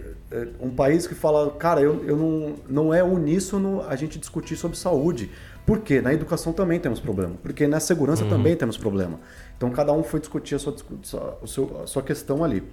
É, uhum. Passa 2013, algumas manifestações, nós temos uma campanha em 2014 que foi extremamente violenta, uma campanha uhum. com com ativo de fake news é, de, de rua, com ativo de, de guerrilha, é, um uhum. ataque violentíssimo da, da, da, campanha da Dilma em cima da Marina. Depois a gente teve um segundo turno também extremamente violento entre o Aécio e a Dilma. E um país que é. sai completamente dividido na campanha, porque a Dilma ganha a eleição com 51%. ou 50, alguma coisa, e, e é eleita. No momento também. E, e, país... e, a morte, a própria, a própria morte do Eduardo Campos também, né? Foi um, um algo Sim. que aconteceu que mexeu também né, na campanha. Sim. É, é, a morte dele é, romantiza né, um, um político. É, ele morreu no, no, dia seguinte de uma entrevista no Jornal Nacional. Então, é. ele, era um, ele era um político desconhecido no Brasil, ele era conhecido no Nordeste. Ele foi, foi tinha sido governador por, por acho que 16, por 8, 8 anos na, na lá em Pernambuco. E, e, super bem avaliado. Ele era filho do é, neto do, do Miguel Arraes, é, então era um uhum. cara super bem avaliado lá dentro de Pernambuco e, e, e, que sempre foi muito próximo ao Lula. O Lula era o cara que chancelava ele e o Lula tem uma, uhum. uma, uma, entrada muito forte em Pernambuco. E o Eduardo Campos também passou a ter uma entrada é, bem interessante no Nordeste inteiro. Mas ele precisava se apresentar para o Sul e o Sudeste. Claro. Quando ele faz a entrevista do Jornal Nacional e se apresenta para o Sul e Sudeste, no dia seguinte de manhã caiu o avião dele. Aí começam boatos de teoria de conspiração, que é que derrubaram o avião dele, etc. Que isso é uma balela, não, Sim. não existiu. É, mas que, que faz parte dessa campanha violentíssima que existiu ali. Então a gente tem uhum. essa, essa campanha de 2014. A campanha de 2014 ela, ela acaba com um país absolutamente dividido, com um país também em crise econômica. A economia do Brasil estava começando a, a, a, dar sinais de, de, de, de, que ia ficar bem ruim para a história, que a crise ia chegar. É, e nós tínhamos o, o, início da Lava Jato. A Lava Jato uhum. começa ali na campanha, do, na, na campanha eleitoral 2014. A gente vem para 2015 com a, a Dilma a, a assume a sua, o seu segundo mandato com o governo totalmente destruído. Em fevereiro, o, Edu, o Eduardo Cunha ganha eleição no, no, como presidente da, de, da, Câmara, da Câmara dos Deputados Federal. Eduardo, uhum. ele, e ele ganha sendo adversário da Dilma, a Dilma não apoia, sendo ele do PMDB, e ele ganha uhum. e fala: então agora você vai ver, vai ter volta. E ele começa uhum. a articular dentro da, dentro da, da, da Câmara, da articular Câmara. impeachment, etc. E em paralelo nós temos movimentos nas ruas aqui de São Paulo, e na, na rua de São Paulo, desculpa, na rua do Brasil inteiro, temos movimentos nas grandes capitais é, do, de, de pedir é, é, novas eleições. É, era uhum. o PSDB não tendo aceito a, a, a, derrota, a derrota pedindo né? reconta, eles pediram recontagem primeiro de votos, depois entraram com, com pedido de, de, de para que questão da urna, né? Isso, isso, questão de urna. É, então você tem movimentos ligados ao, ao PSDB é, fazendo uh, um pedido de impeachment, já um começo de pedido de impeachment e, e o lado do PT defendendo a, a, manutenção da Dilma. E, e, então aí entrou aquela guerrinha do lado A contra o lado B que a gente fala. Uhum, que era uhum. o lado do PT falando que vocês não sabem perder e o lado do PSDB falando vocês ganharam porque roubaram. Então, e aí começou essa guerra, e começa, começa. Como a gente tinha acabado de sair de uma manifestação que por um acaso virou um gigante acordou, e no ano seguinte tivemos uma eleição presidencial, uma eleição presidencial que já costuma é, ser pauta no Brasil inteiro, só que ela ainda foi uma, uma campanha extremamente violenta. Temos a entrada do, da Lava Jato, tudo. Isso culmina num, numa guerra, numa polarização lá do A, lá do B. As pessoas, uhum. as pessoas que vão lá no, no, Twitter, na grande média, as pessoas que vão na rede social é, e falam, ah, Lula tem que ser preso amanhã, ou o Aécio tem que ser preso amanhã, essas pessoas já falavam isso no seu jantar. É, uhum. Só que agora, uhum. com essa guerra, com todo esse cenário que eu, que eu, que eu, que eu que eu falei agora, com todo o cenário, eles se sentiram com vontade de ir nas redes sociais falar. E nas Sim, encorajou sociais, os caras. Esse... Exato, encorajou. É, eu tenho três pontos que eu gostaria de tocar ainda, já, a gente já está com uma hora, uma hora. de gravação. É, e, e, eu sim, gostaria sim. de tocar em três pontos assim que, que, são, que são também importantes nessa conversa. E o primeiro, uh, antes da gente encaminhar ali, é o primeiro eu gostaria de chamar atenção e gostaria de saber o que, que tu pensa disso. Isso é, é uma coisa meio delicada. O presidente do TSE, tá, Luiz Fux, ele falou esses dias que se a campanha, se alguma vitória fosse conquistada através de fake news, as eleições poderiam ser anuladas. pois é, essa foi a minha reação quando eu li também. A questão é a seguinte: não te parece que isso aqui. Primeiro, que eles não vão ter como. Fake news vai ter, tá? Uhum. E isso não seria. Isso não é uma coisa perigosa, no sentido de, dependendo de quem ganha, não posso usar para anular uma eleição. Porque é. fake news vai ter. Se esse de for o parâmetro... de todos os lados, né? De, de todos, todos, os lados. lados. Então, verdade, não... ele, ele, seja quem for que ganhar. Uma coisa, é, ele, o Fux ali, ele, ele nessa fala, ele está querendo gerar manchete, falar, ah, estamos trabalhando, uhum. Tenham medo uhum. de fake news. Mas, é, primeiro, não, não, não existe a menor possibilidade disso acontecer. É, então, uhum. foi irresponsabilidade dele falar uma coisa dessa. É, uhum. Principalmente num, num período.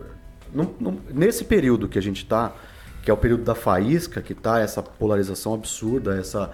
essa essa guerra de A contra B, um monte de gente vai uhum. mandar mensagem para vocês, vai ter gente mandando mensagem para vocês me chamando de esquerdista e outros me chamando de direitistas. É, é, é impressionante isso. Vamos perder mais alguns apoiadores. É, a gente vai te mandar todas elas, não te preocupa. Pode, pode mandar. e, então, é, o cara é, é um momento que qualquer faísquinha gera uma discussão que de uma pauta que não tem sentido a gente discutir.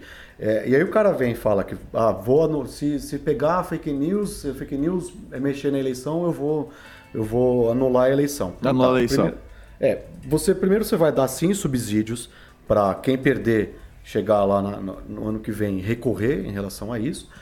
Seja quem for. Seja quem for, seja quem for. É, ninguém gosta de perder no, no, mundo político. E também você gera. O, é, não, e aí o outro ponto é que não tem como fazer isso. É, primeiro, ele não tem como identificar que uma fake news de fato é, alterou aquela eleição. Porque não é, uhum. um, não é um meme que vai alterar uma eleição. Não uhum. é uma uhum. notícia falsa que vai alterar uma eleição. É um conjunto de notícias falsas. É uma, uma, uma eleição para ganhar uma eleição. É, é igual é, é, desastre de avião. Né? O avião só cai com sete erros. Ele precisa de sete falhas para cair o avião. Uma falha só não derruba um avião. É, então, o, uma campanha também você precisa de sete itens para ganhar e para perder. É, uhum. Não é uma notícia falsa que vai é, é, acabar com, com, com, a eleição de, do lado de lá. Ainda assim, uma notícia falsa, supondo que uma notícia falsa é, altere essa eleição, como é que você vai provar que, que a pessoa votou no, no lado B porque o lado A gerou aquela notícia falsa? Uhum. Não tem como provar isso daí. É, é muito, é, é, muito abstrato. E é, não tem como provar que aquela notícia saiu do lado A. É, e, uhum. e você. E mentira em, em, campanha eleitoral sempre houve, né? Basta a gente pensar na. na, na não, não, caso... ele não fala coisas. Não, não sabe, cara. Como é que tu sabe que sempre houve campanha mentira? Ah, para. Mente, não, mas. É, tu tá sendo irônico, né? Mas, mas, mas basta a gente pensar o caso clássico da eleição do, do Collor, né? Aquela questão dos dos dossiês que ele tinha, é, da, pilha, pilha, de, papéis, papéis em branco, né? Uhum. É, então, essa questão de, de jogar com os fatos é algo que sempre uhum. aconteceu, né? A, a novidade que espanta é, é claro, não estou dizendo que, é, que não é importante o tratar de fake news, mas você tem toda a razão, né? É algo bem difícil de, de mensurar de fato, né? É, Queria perguntar mais alguma coisa? É, eu tinha meus outros dois pontos que eu vou juntar num só. Tá? Manda bala.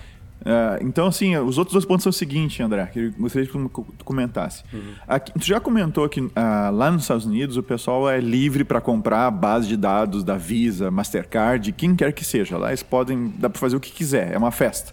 É, até a gente viu no, no, no, no nas, nas comissões lá do Congresso americano, a gente viu essa discussão lá entre eles, realmente é um, é um baile, né, que, com entrada franca.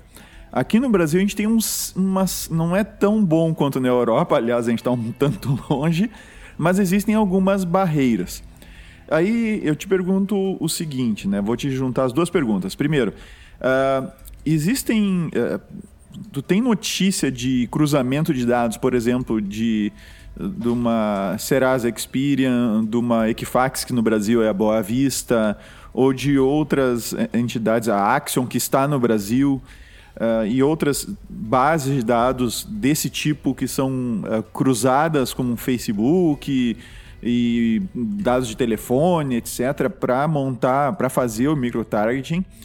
E, e, e, o outro ponto que envolve a questão da, da, das redes sociais até vocês citaram num, num episódio de vocês, até que ponto o pessoal utiliza essas plataformas Stiling, por exemplo, aqui no Brasil, para fazer não só o microtargeting para influenciação, mas o microtargeting para processo, ou seja, para perseguição e tirar do ar gente que tu, que está fazendo alguma ação combativa, né?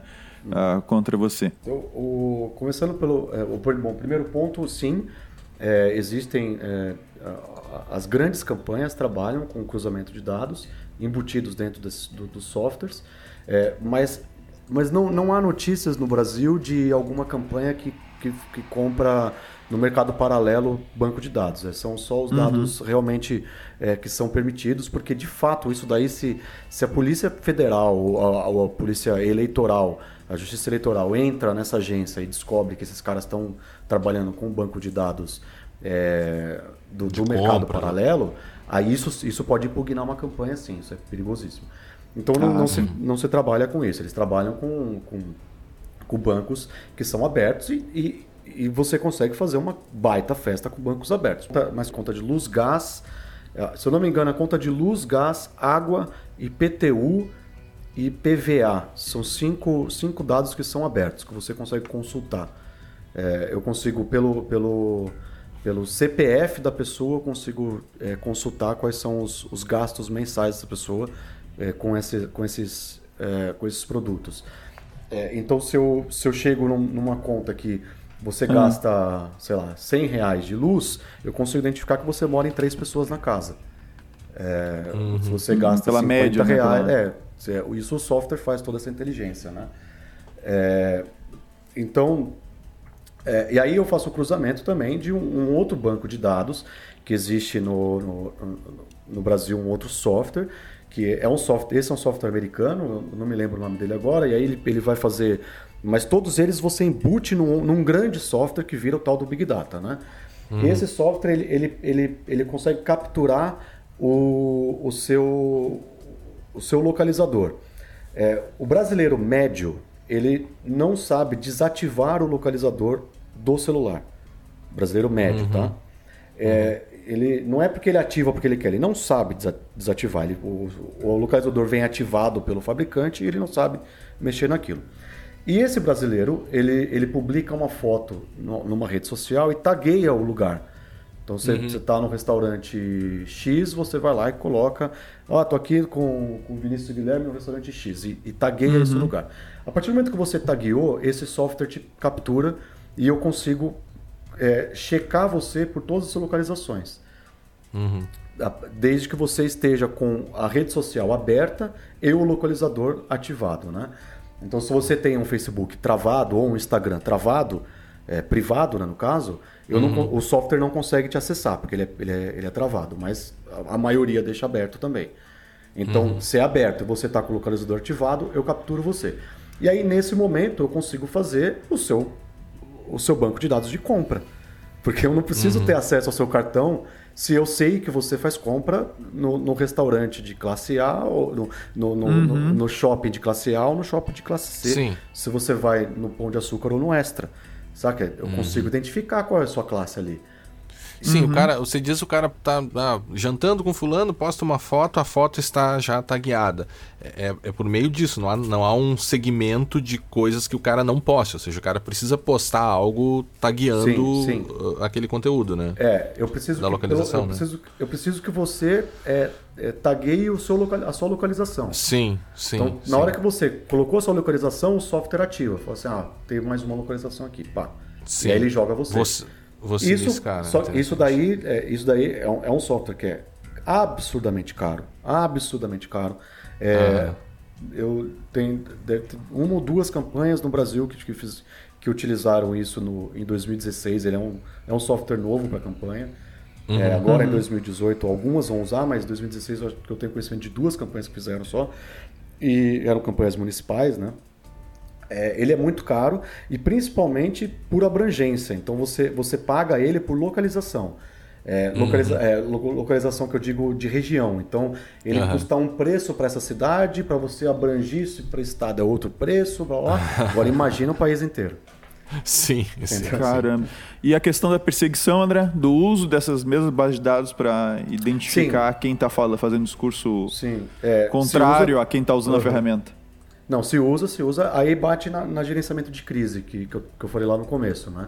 Então uhum. você tem, você, você consegue, você analisa todo o cenário para saber como se comunicar, o que está sendo falado, qual é o assunto que está em, em, pauta para se comunicar, e você também nesse cenário você cria regras. As regras que a gente fala de monitoramento são é, palavras-chave que o que o software vai ficar buscando, né? O tempo 24 horas buscando ali e ele apita quando dá uma, uma crise com aquela, com aquela palavra-chave. É, uhum. Então essa, essa palavra-chave ele vai, ele, ele vai buscando, então quando você, você consegue identificar quem está falando mal de você. E esse quem está falando mal de mim, está na, naquela nuvenzinha ali de tags, eu consigo ir dando micro, dando micro, você vai dando scroll, scroll, scroll, scroll, até chegar em quem é o percursor, quem é o influenciador que está viralizando as notícias. Uhum. E aí eu uhum. vou, vou atrás dele, aí eu posso ativar é, militância para ir falar com ele né? Aí você tem as campanhas que utilizam bots, você tem as campanhas uhum. que utilizam os perfis fakes para ir lá e, e, dar descrédito naquele cara.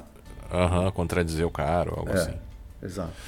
Os bots funcionam muito assim, né? Porque os bots eles trabalham com palavras-chave, então eles já são automatizados. Os bots nem usam o quando você as campanhas que programam o bot, ele não programa baseado no, no, no uso do estiling da vida. Ele, ele programa com, com palavra-chave. Então, é, se alguém falar é, não gosto do Guilherme, você vai lá e fala que esse, essa pessoa é uma idiota. Então, aí, Sim. eu não gosto do Guilherme. Alguém fala, pô, eu não gosto desse tal do Guilherme. Não, e é mesmo, você vai, né, ter, cara? você vai ter mil bots entrando, entrando no seu Twitter falando, pô, o cara é gente boa, o cara não sei o que, blá, blá, blá. Então, isso, essa é a função Sim. do bot. Sim, aí o cara dá, tu, tu dá ares de uma legitimidade que na verdade não existe, né? É, é. Eu não sei até que ponto é, isso não vai, é, de certa forma, diluir um pouco a importância da internet, né? A gente não sabe como é que isso vai se dar no futuro, né? Mas se você perder completamente a credibilidade na, nesse ambiente, é, é difícil, né? É difícil saber o que é. pode acontecer né, no futuro. É, é, um, é uma, uma, coisa que eu, que eu comento com. Sempre falo no, no, no NBW e, e já deixo para os ouvintes aqui também é isso aí, que, já faz o teu é- jabá aí, cara. Já ah, faz o jabá. Não, mas é, é você tem que é, você tem que discutir muito política na sua vida, porque cara, política é, é política é vida. A, uhum. a, a, vida é, em, no coletivo ela depende da política. É, se você viver sozinho, você falar, eu vou viver trancado sozinho na minha casa, você também depende da política. Você depende da política para gerar luz para tua casa. Você depende da, polícia, claro. da política para gerar água para entrar na tua casa. É, se você for é, falar, não, eu não quero morar sozinho, eu vou para a Amazônia e vou entrar numa tribo de indígena. Você depende uhum. de política, porque na tribo indígena também existe a política deles. É, claro. Então, uhum.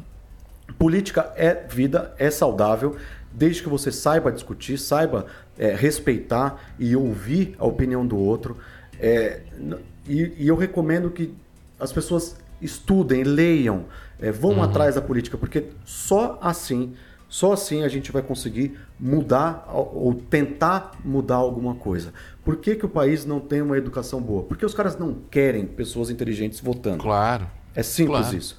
Então, se é eles básico. não vão te dar educação boa votando, vai lá você é, é, estudar, seja autodidata, vai ler, compara, lê Sim. notícia que, tá, que fala do, do contra o A e contra o B e compara. É, entenda o que é marketing político e o que é real. Vai entender uhum. o que é, qual é o histórico dos candidatos. Então, não, não, não assista 30 segundos do Bolsonaro e ache que o Bolsonaro é aquilo. Vai pesquisar uhum. quem, quem é o Bolsonaro na vida política nos últimos 25 anos. Vai pesquisar uhum. quem é o Ciro Gomes nos últimos 25 anos. A Marina uhum. Silva, a Manuela Dávila, o Boulos é, o Alckmin. Vai pesquisar quem são os caras. Não, não, não aceite o seu voto só pelo, pela, pela propaganda dos caras, porque isso daí, a propaganda, eu acho que falei um pouco aqui hoje sobre como é feita a propaganda e como que e para uhum. que ela uhum. serve. Né? Uhum. Então, é, você tem que discutir, você tem que é, ir atrás de, de fact-checking. Tem a, tem a agência pública, a, Lupa e tem mais uma outra que me fugiu agora, que fazem checagem de notícia. Você, porra, assina a newsletter dos caras, é, vai atrás do Twitter deles ou do Facebook deles. Eles o tempo todo estão checando notícias e falando: oh, isso aqui é falso, isso aqui é verdadeiro, notícias que políticos estão dando. É, e discuta com seu amigo. Tem que discutir com o amigo, cara. Não, não dá para uma pessoa chegar para você e falar, ah, eu vou votar em tal pessoa. Ah, não, se você vai votar em tal pessoa, eu não te escuto mais, eu nem converso. Não, discuta. Porque uhum. só se você discutir, você talvez consiga mudar o voto dele, e, ou talvez ele possa te convencer a votar nessa outra pessoa também. Pode ser. É, só para mais dois sites dessa linha de, de fact-checking é o boatos.org uhum. E o aosfatos.org. Aosfatos, esse mesmo. É, é, é, o, é. é o que estava me fugindo. É, André, eu acho que vocês desempenham um, um, grande papel aí nessa dinâmica que, que, que, tu colocou agora, de discussão, de, de, de tentar entender. Tu fez uma análise de conjuntura aqui muito bacana, cara. Eu acho que a gente fica muito feliz, muito agradecido de tu dispensar uh, um pouco do teu tempo aqui para o nosso podcast, para ajudar os nossos ouvintes a entender melhor como é que essas dinâmicas se dão. Uh, o tema fugiu um pouco do que a gente quase sempre fala, que é segurança da informação, direito da tecnologia, mas, mas essa, é uma, essa era uma coisa importante que a gente queria falar há bastante tempo e para nós é um prazerzão, cara, te ter aqui, porque eu falo por mim, não sei pelo Vinícius, mas eu acho que, que Vinícius também.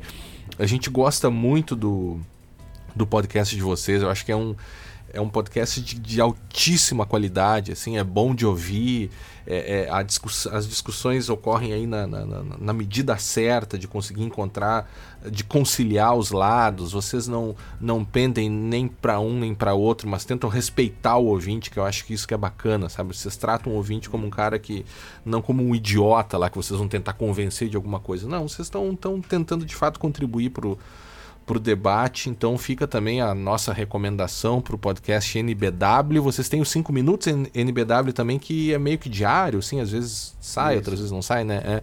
É. E como é que é a, a, frequência é quinzenal que vocês gravam o episódio principal de vocês? Não, na média uh, mundial é quinzenal, mas a gente tenta, a gente tenta fazer semanal. E a gente tem problemas de agenda, porque o, claro. primeiro temos o fuso horário com o Ulisses, o Ulisses mora na Inglaterra. Sim. Então a gente tem o fuso horário e então a gente tem que ficar sempre batendo a agenda. Então o horário dele lá tem que combinar com o nosso horário de extra trabalho, etc. Mas na medida do possível a gente tenta fazer uma vez por semana. Agora, no próximo nos próximos dois meses pelo menos, então, até o período da eleição, muito uhum. possivelmente a gente vai conseguir manter é, semanal, porque a gente vai conseguir por um caso curioso que é pela ausência do Ulisses. Porque o Ulisses uhum. ele, vai, ele vai cobrir a Copa do Mundo. Ah, ele vai, vai para a Copa, né? Ele falou é, no último. Né? Ele vai para a Rússia, e aí, como ele vai para a Rússia, ele vai, ele vai ter pouco tempo para participar. E aí, como, como ele não vai, ele vai participar, ele vai participar em algumas edições, mas vai ficar um mês e meio fora ele, a gente conseguiu combinar um, um esquema com, com, para manter o, o, semanal. A gente está tá gravando uma série com a Isadora, a Isadora é a esposa do Ulisses. Ela está uhum. fazendo uma série que a gente vai publicar também no nosso, no nosso feed toda quarta-feira. Acho que já a partir dessa semana, é, ah, a partir ótimo. de amanhã a gente vai começar a publicar. Amanhã. Né? Que é uma, é uma série com, com novos políticos. Então ela está fazendo uhum. entrevista com, com candidatos é, no, no Brasil, candidatos da direita, da esquerda, do centro-esquerda, centro-direita, extremo, extremo daqui. É, uhum. são, só que pessoas que são novas. É, e novo uhum. não de idade, novo de, de visão nova, de é, é primeira candidatura da pessoa, ela está entrando para uhum. realmente estar tá afim de mudar e pessoas que a gente, que ouvintes estão mandando para a gente o contato desses políticos e ela está fazendo essa entrevista e é uma série que a gente vai tocar a partir, de, a partir dessa semana. Essa série vai ser quinzenal e a gente vai levar até a eleição, série com, com novos políticos. Ah, que legal, cara, que legal. Vocês podem encontrar aí todas as informações em podcastnbw.com. André, muito obrigado pela tua participação. Para nós foi um prazer, cara. Manda um abraço, um abraço para ti, manda um abraço para o Ulisses e para o Barata lá. Diz que a gente admira muito o produto que vocês fazem e recomenda aqui. Pô, eu que agradeço, Guilherme. Valeu, obrigadão, é, Vinícius. Foi realmente um prazer participar aqui do, do Segurança Legal. Valeu, foi, André. Foi, foi um prazer Ótimo. bem grande aí, cara. E Ótimo. sim, vamos, vamos fechar com as nossas recomendações? Ah, pode, ser, pode ser, pode ser. Pode ser. É, o André fica com a gente aqui, André. Não sei se tu tem alguma fico, recomendação. Fico. Preparou? Preparou alguma coisa ou... ou... Além do que tu já recomendou. se, se quiser. se quiser fazer uma coisa meio fora da curva aí, filme, livro, uma coisa que tu viu há pouco uh, tempo e tu curtiu. Pode repetir, pode repetir a tua recomendação no último NBW também, se tu lembrar? O último. Ah, sim, pronto. Então vou, vou repetir a última. É, foi uma coisa bem interessante que, que eu fui visitar. Eu, pelo menos uma vez por semana, eu tiro. Só que isso é uma, é uma recomendação regional, né? Aham. Esse podcast é uma mídia que tem, tem gente em todo lugar ouvindo. É, Uhum. Então isso vai mais para os ouvintes de São Paulo. Eu, eu, pelo menos uma vez por semana, eu tiro um, um dia, da, pelo menos uma manhã ou alguma parte do meu dia para ir a alguma exposição aqui em São Paulo. Aham. É, e tem, tem algumas exposições que estão bem interessantes em São Paulo. E na última semana eu fui visitar o Memorial da Resistência, que fica na Estação Pinacoteca, perto da Estação da Luz. É um, é um memorial que fala sobre a, a, a história da ditadura no país. Então, Aham. ali era uma, era uma das sedes do DOPS, então eh, se mantém na exposição fixa deles, se mantém eh, três celas de, de tortura da época. Eh, então Aham. você vê a- a- as pichações nas celas, as pichações todas com vieses políticos, etc. Aham. E você tem também uma a- atualmente uma exposição itinerante que está rolando que é do João Goulart então mostra uma exposição Hum. que mostra os quatro anos do, do- do- da presidência do Jango que culminou no, no, no golpe em 64 ele ficou presidente de 61 a 64 né Sim. e, essa, e, a- e ali nessa exposição conta toda a história da- de como ele chegou a presidente e o que aconteceu durante a presidência dele. E então é toda é, é quando é feito toda a cama para se dar o golpe, né? O golpe que foi dado Uhum. nele. Mas a, a- então é, e aí você você consegue vendo aquela história ver alguns paralelos com o que está acontecendo no país hoje e é, é bem assustador o que está acontecendo. Ah, eu legal. Pessoal de São. Paulo.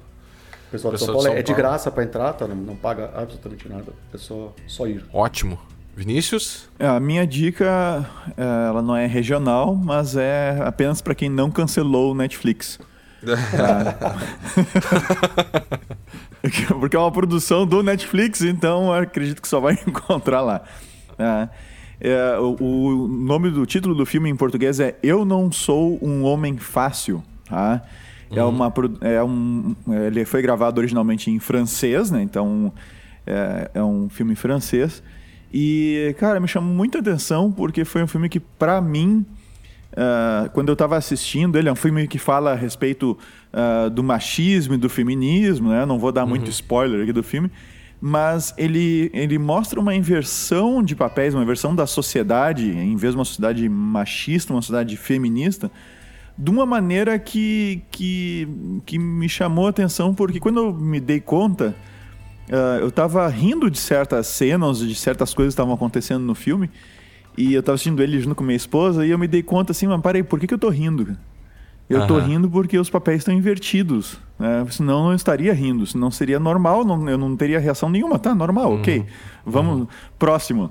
É, então me chamou muita atenção quando eu assisti esse filme, cara, porque me fez sentir um pouco diferente a questão ah, do machismo e do feminismo e, e me fez pensar de maneira um pouco diferente nas questões cinematográficas que a gente vê por aí, normalmente bem exageradas, sabe? Eu curti bastante e eu recomendo para quem não cancelou o Netflix.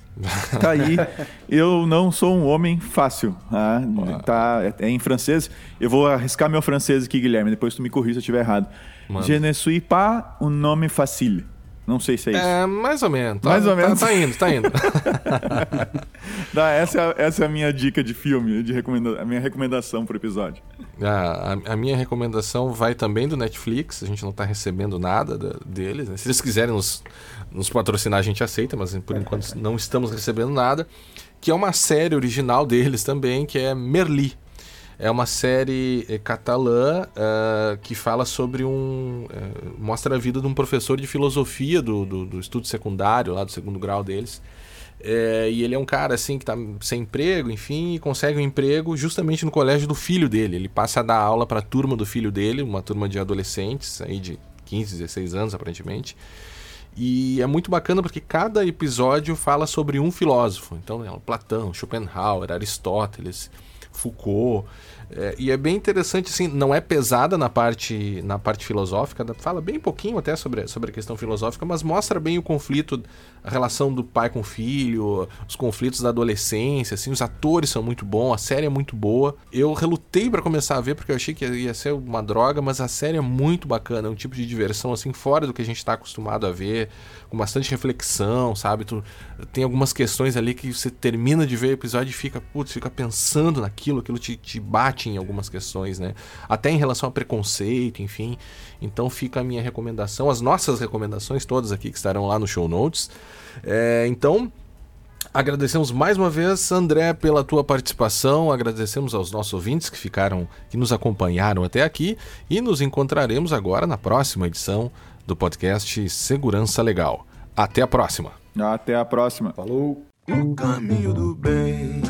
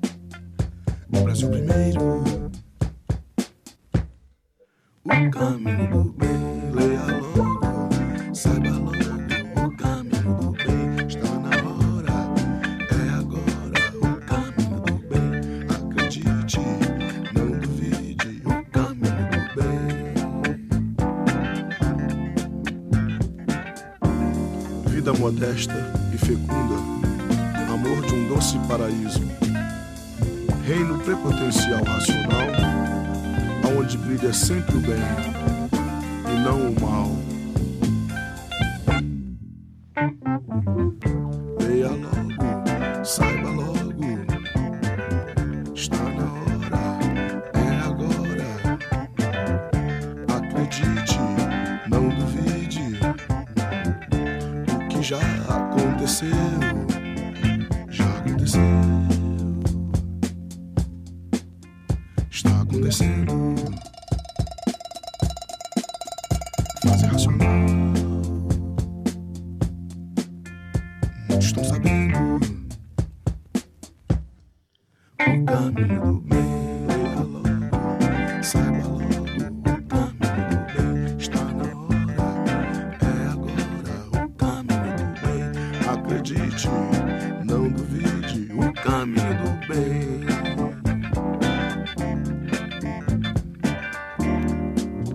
natureza, onde não existe regulagem, não pode existir o bem.